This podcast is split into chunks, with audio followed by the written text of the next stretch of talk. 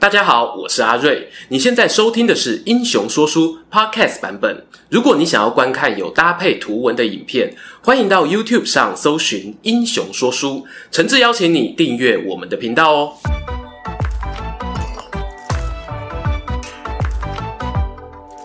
Hello，英雄说书的观众朋友，你们好，我是说书人阿瑞，替大家带来精彩的英雄故事。不知道我观众朋友有没有听过一句话：“为达目的不择手段。”大家对于这句话所传达的价值观有什么看法呢？有些人觉得啊很实在，认为这种思维呢可以帮助你更有效率地处理任务，或者呢达成不同阶段的人生目标。但另一方面呢，也有人觉得凡事太积极，冲过了头，结果往往弊大于利。那阿瑞我怎么看呢？我的答案哦放在今天影片的结尾，因为这支影片的主角啊，恰恰是一个以不择手段达成目的，进而名留青史的奇人。司马迁呢认为他在军事上的才华哦，与《孙子兵法》作者孙武齐名，同时又长于政务，能够替政府规划改革，让国家脱胎换骨。让我们欢迎啊文武全才的一代名将吴起。吴起生于公元前五世纪中叶的魏国，这里啊靠近三国时期的兖州一带。虽然呢国土不大，却是从周武王时期就一路传下来的老字号诸侯国。这也意味着、城市开发较早，商业活动热络。春秋战国呢，出生于这里的名人有像是吕不韦、商鞅、子贡、荆轲等人。而我们主角吴起，他家在魏国呢，喜后雅郎啊。号称是千金之家，由于史书上并没有特别提到他家致富的管道，我姑且推测呢，父母那一辈有可能是个小商人。然而呢，吴起啊，对于继承家业没多大兴趣啊。他从年轻时就喜欢兵法，而且渴望当官，甚至有为此散尽家财，想要求个一官半职。很可惜的，最后并没有如愿。他的这些行为被邻居知道了，很多人就笑他啦，什么唔家囝啊，扑龙贡的拍天啊，我有都骂出来了。吴起是个爱恨分明的人啊，直接带着兵器去找那些嘲讽他的乡民，一个手起刀落，手起刀落，连杀了三十几个人。然后呢，发现自己铸下大错，连忙赶回家中哦，收拾行李准备逃亡。吴起的母亲啊，也知道儿子这种个性哦，留在家里呢，恐怕是管不动他了，只得含着眼泪送他最后一程。两人走到城东，正打算离情依依告别时，吴起突然当着妈妈的面卷起袖子，张开嘴对准手臂，咔吱狠咬一口。他嘴角带着鲜血，咬牙切齿说：“啊，孩儿若没有当到公卿国相，绝对不再踏入魏国一步。”话说完呢，就毅然决然地转身离开。前途茫茫的吴起该走向何方呢？这里哦也看出他是个聪明人，他选择了当时呢诸子百家中就业率名列前茅的儒家作为进修管道，拜了孔门弟子曾生的儿子曾生为师。哎，没错，这对父子名字呢念起来很像。我们小时候啊读过曾子杀猪的故事，我也不确定呢是不是就是为了这个儿子杀的。好啦，如果照这个规划走下去哦，吴起也许有机会能在学成毕业后，透过老师啊学长姐的人脉介绍，找到一些不错的职缺。但坏就坏在哦，他念书念到一半，家乡传来噩耗，吴妈妈过世了。同学就问他。哎，吴起啊，你什么时候要请丧假回家啊？大家都有听说孔子很重视礼法，父母亲丧礼的举办哦，更是马虎不得。规模大小倒是其次，如何展现儿女的心意呢？非常重要。吴起身为孔门再传弟子，这时候他该怎么做呢？他回答哦，我发过誓啊，只要我还没有功成名就的一天，绝对不会回家。哇，这话传到他老师耳中哦，那是风云变色。你你你你滚！我没有你这个不孝学生啊！曾生呢，直接发了三大过退学处分。吴起呢，只得摸摸鼻子，黯然离开。被逐出师门后啊，吴起心想呢，自己在儒家文化圈算是黑掉了，不如我改往其他领域发展。于是他来到了鲁国，在此学习兵法，打算呢争取领兵打仗的机会。没想到啊，机会还真的来敲门。公元前五世纪末，鲁国遭到齐国攻击。当时的国君呢，鲁穆公正好需要一个能够抵抗强敌的大将。他听说了吴起热爱钻研兵法，也不排斥哦，让他带兵出征。但是呢，独独啊内心有个门槛过不去。穆公呢对左右亲信表示：“吴起的老婆好像是齐国人啊，他会不会打仗到一半就直接带老婆回娘家啦？这话传到吴起耳中哦，他沉默了片刻，拿起兵器去找老婆，竟然又是一个手起刀落，把妻子给杀了。借此呢，向国君表明决心，绝对不用担心啊，我会倒戈齐国。鲁穆公看到这情形啊，心里不知道是作何感想，真的是派他也不对，不派他也不对哦。是我的话啦，可能会先抓出那个把对话记录外流的人。为什么要让吴起知道我们怀疑他老婆啦？但悲剧啊，既然都已经发生了，现在检讨呢也无济于事。吴起仍旧被提拔为将军，而且哦，初登板就拿下一场胜仗，顺利击退了齐国。胜利的喜悦呢，让鲁穆公暂时忘记心里的烦恼。然而呢，国君周围的臣子却对吴起颇有微词。究竟是他们道德感太高，还是因为担心这人哦可能会威胁自己地位呢？我觉得有两种动机可以并存。他们表示啊，这寇吴起啊，年轻时一言不合就杀了三十几个人，老妈过世还不回去奔丧，甚至为了当官连妻子都可以杀。主公啊，难道不担心你变成下一个受害者吗？鲁穆公听完呢，越想越不对劲，最后啊决定免去了吴起的官职。原本以为自己要事业起飞的吴起，突然间丢了工作，心中的不平衡可想而知啊！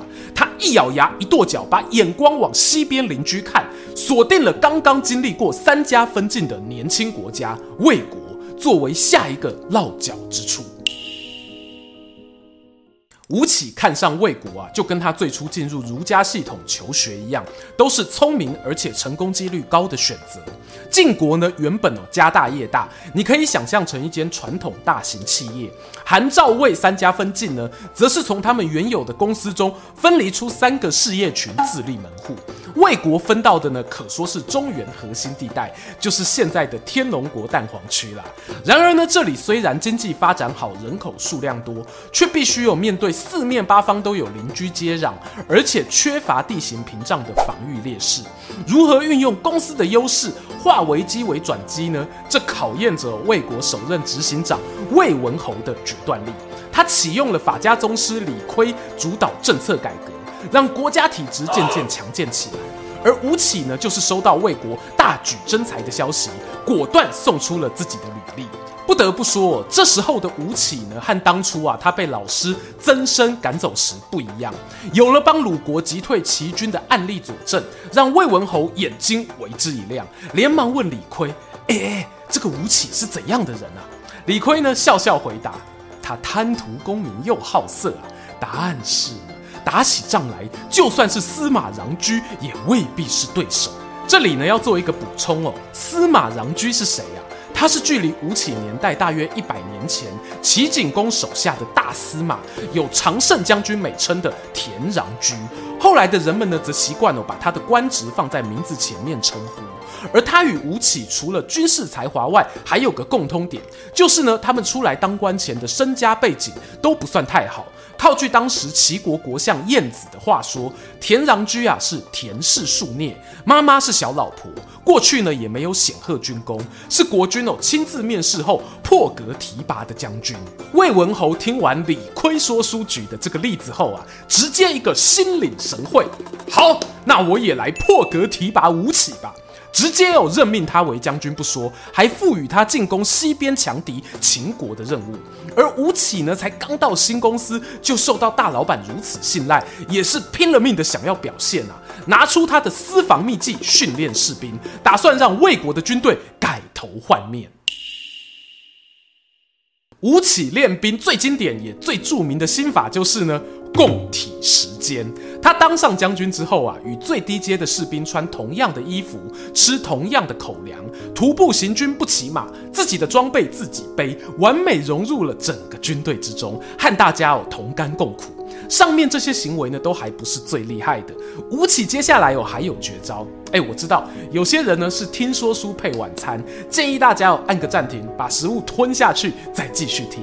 因为吴起接下来要做的事情，从现在的观点看呢，就有那么一点不卫生了。当时的部队里啊，有小兵呢不幸感染恶性毒疮，化脓肿痛，非常不舒服。吴起为了要替他彻底清洁伤口，竟然哦用嘴巴去吸吮患部，把液体都吸出来后，再敷上药物治疗。哇，听到这里呢，可能有人觉得感动哦。吴起似乎呢是把部队弟兄当家人看待啊，但是呢，这名染病小兵的真实家人可就不这么想喽。《史记》作者司马迁留下一段让人深思的记载：小兵的母亲啊，得知消息后放声大哭。邻居问他：“将军对你儿子这么好，亲自用嘴帮他吸吮伤口，有什么好哭的呢？”老妈妈回答：“唉。”你有所不知啊，吴起的嘴骗人的鬼。当年我老公啊也被他吸过伤口，后来为了报答长官恩德，打起仗来奋不顾身，死在前线。今天吴将军又吸我儿子，日后我们母子还有机会相见吗？确实啊。这个故事呢，让我们看见哦，其实古人并非不知道吴起的行为有作秀的成分，但尽管如此，小兵呢仍然会愿意为他效命。原因哦，大概就是在那个封建年代中，社会阶级观念还没有完全打破，有些人自视身份地位高，连作秀都懒。这种情况下呢，吴起就显得对士兵很有诚意了。顺带一提啊，《史记·刺客列传》中的名人豫让啊、荆轲，他们呢也都有被上层阶级人物盛情款待，进而决定士为知己者死，用生命报恩的案例。这种哦，你对我好，我就帮你卖命的风气，并不是个偶然。好啦，吴起啊，用身体当筹码，赢得了魏国士兵的敬重。阿兵哥士气高昂啊，打起仗来呢，自然就无往不利。我们之前在名将乐毅影片中提到，哦，魏国灭掉北方中山国的战争中呢，这批吴起训练出来的军队功不可没，而魏文侯啊，对他也就更加的信赖，派了一个重要的任务给他，进攻河西。河西之地是哪里呢？是魏国与韩国、秦国的交界之处。用今天的视角看哦，大约落在山西、陕西两省间黄河南段以西的地区。这里的战略地位有十分重要。魏、韩、秦三个国家，只要有谁能站稳河西，就能够阻挡其他两国的进军路线。换句话说呢，是掌握进攻的主动权，要打要守都能自己决定。对于国家的战略弹性就很大了。而我们吴起没有辜负魏文侯的期待，他只花了两年左右就把河西占领下来，并且受封为郡守，坐镇前线。这时候呢，吴起等于是有了一块领地，加上居民，可以让他一展战略上的才华，他就更大胆地推动制度面的改革，俗称的魏武卒计划。什么是魏武卒呢？春秋时期的战争中啊，由贵族驾驶的战车是常见的军事单位，而老百姓呢，虽然也有参与作战，但通常我会以步兵形态跟随在战车左右，确保车辆行进顺畅。还有呢，在战局明朗后，看似要剪剪尾刀啊，或者赶快落跑。大多数的平民啊都没有受到专业军事训练。吴起呢想要推动的计划就是啊让民众主动想要从军。套句我学弟金老师的说法，他觉得呢魏武卒很像是战国时代最早期的公民兵。可是啊，人民想到去打仗就要抛弃家乡的未婚妻，还有农田收成，多半的兴趣缺缺。要怎么样增加他们从军意愿呢？所谓重赏之下必有勇夫，吴起啊开出超高福利，只要通过体能选拔的人就可以获得房屋和田产。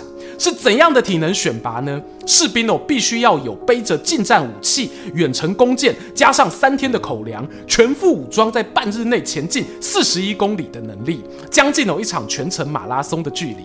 此外呢，吴起也鼓励大家争取战功，只要你在战场上有好表现，回国庆功宴时呢，就能够坐在首席，像贵族一样使用酒器餐具。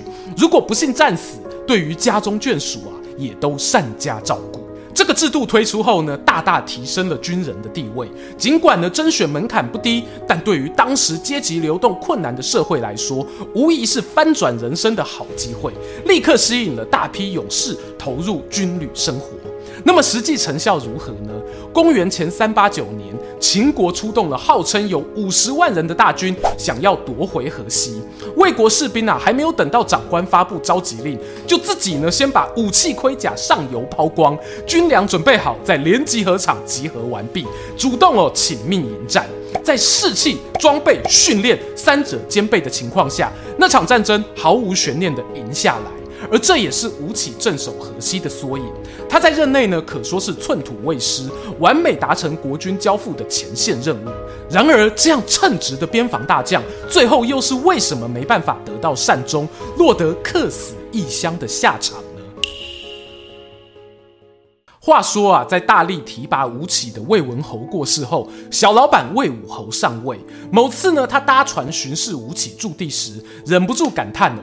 我们边境啊，现在有高山大河做屏障，这真是国家之福啊！吴起听完就表示：“大人千万不可自满，国家要安全，靠的不是山川天险，而是施行德政。如果忽略修德行善，恐怕整条大河中的船只都会起来反抗您。”从这段对话呢，可以看出吴起对于儒家那套君王理论哦，也是略懂略懂。事实上呢，他在河西地区驻守期间，也有跟孔门弟子子夏进修学问的记录。不过啊，对于魏武侯来说，吴起的谏言呢，听起来哦就有点不顺耳。虽然表面上没有发作，但心底呢可能会想：你这个不守母丧、杀妻求将的人，有什么立场跟我讲道德？后来呢，他在选择人才担任国相时，原本大家都很看好吴起，但魏武侯却挑了出身齐国的贵族商文。这件事情呢，也让吴起愤愤不平，进而导致旁人有了可乘之机。朝廷中有人对武侯进谗言，表示呢，吴起一心想要飞黄腾达，魏国国土小，小庙容不下大佛，他总有一天会走。在流言蜚语的攻势下，吴起与国君之间的感情裂痕越来越大。他终于承受不了压力，选择离职，另谋出路。相传哦，他离开驻地西河时，忍不住流下英雄泪，对左右亲信说：“啊，我离开后啊，这块土地恐怕不久就要被秦国攻下，魏国危险了。”他带着复杂的感慨啊，离开魏国，前往南方的楚国。而当时的楚王呢，可说是久仰吴起大名，一见到本人，立刻封给他令尹的官职，这是相当于国相的高位哦。某种程度呢，也弥补了吴起在魏国没有完成的梦想。楚王这么做呢，其实也不算冲动，毕竟这时候的吴起已经哦有光辉的事迹佐证，他确实能够对症下药，帮助一个国家变得强大。吴起空降成为高官后，立刻分析楚国整体结构的优缺点，发现了一个问题，那就是呢，国内的贵族势力阻扰国家进步，俗称的既得利益集团。这对于一个庞大而且有历史的国家来说，算是很常见的现象。正好呢，和他先前待过的新兴国家魏国成为有趣的对比。好啦，吴起啊，要怎么在这种环境下实施改革？我不确定哦，他是不是太急于展现才能，所以痛下猛药。从他颁行的法令来看呢，虽然正中问题核心，但也替自己招来了杀身之祸。吴起在楚国推动变法有几个重点，要求贵族与平民都一样必须遵守法律。如果你的贵族头衔是三代之前继承来的，必须有取消封爵和赏赐，以及呢，未来所有的官职都必须论功行赏。禁止走后门和人情关疏。想要改革想很久的楚王啊，当然力挺这个新部下的作为。楚国呢，也确实获得飞跃性成长，往南攻打百越，扩张领土；往北呢，与吴起的老东家魏国交战，都获得不错的成绩。但是，正所谓啊，挡人财路者，罪该万死。在楚王过世之后，国内守旧派的贵族势力大团结，发动兵变，想要取吴起性命。吴起眼看自己难逃一死啊，情急之下竟然跑到老国王的棺木旁，趴在他的尸体上。后面的追兵呢，不明所以，仍然咻咻咻的放箭，把吴起乱箭射死。但也有好多支箭射中了楚王，这是一招借尸杀人之计啊！因为依照当时国法规定哦。毁损国王尸体者，必须连坐法处分。后来呢，太子继位，有七十多家贵族呢，都因此被判死刑，都中了吴起最后的计谋。终于啊，又到了结论时间，大家会认同吴起这种为达目的不择手段的做事风格吗？其实啊，我认真想想，虽然我们讲他不择手段哦。可是吴起呢，似乎还是有给自己设定一条不可触碰的界限，只是呢，那一条界限可能与当代的价值观不是那么吻合。举例来说，在他替每一个国家效力的时候，基本上哦都是食人俸禄、忠人之事。虽然每个说他坏话的人都讲，你看你看啊，吴起为了当官，老婆都可以杀，还有什么事做不出来？诶，还真的有些事做不出来，那就是哦，他必须维持自己当官的口碑，长官指派的任务绝对会完美达成，而且不会去做跟自己公司利益冲突的事情。诶，那听起来呢，阿瑞很欣赏吴起。是不是也鼓励大家哦？只要把长官交代的事情做好，其他同事的眼光啊，我们都不用管呢？阿弥陀佛，千万不要这样想。我相信哦，观众朋友都听过一句职场名言：“做人比做事重要。”这句话呢，我不完全认同。我想呢，稍微改一下：做事能力很重要，但你不能完全不会做人。我遇过很多啊，超级有才华、专业领域无可挑剔的朋友。他们觉得呢，长官应该要就事论事，重用自己，可是却忽略了一点是：如果你几乎没有人和可言，在一间百人大公司中，真的有可能为了重用你一个人，然后让公司其他九十九个人都士气低落，全部想提离职吗？这当然哦是比较极端的状况啦。但如果公司有一半以上的人讨厌你，主管可能就扛不住那个压力了。吴起用他宝贵的生命啊，印证了这一件事情。我们不妨学习他做事的快、狠准、高效率。但别忘了，偶尔当个别人喜欢的人，那也是展现你聪明智慧的另一种方式。喜欢今天的故事吗？英雄说书需要你的支持，让好故事被更多人听到。动动手指订阅我们频道，打开小铃铛，选择接收全部消息，这对创作者的帮助非常非常大。如果你还想要给我们更多鼓励，也可以扫描加入会员 QR code，用每个月一杯咖啡的钱赞助我们的内容创作。这里是英雄说书，我们下次再见，拜拜。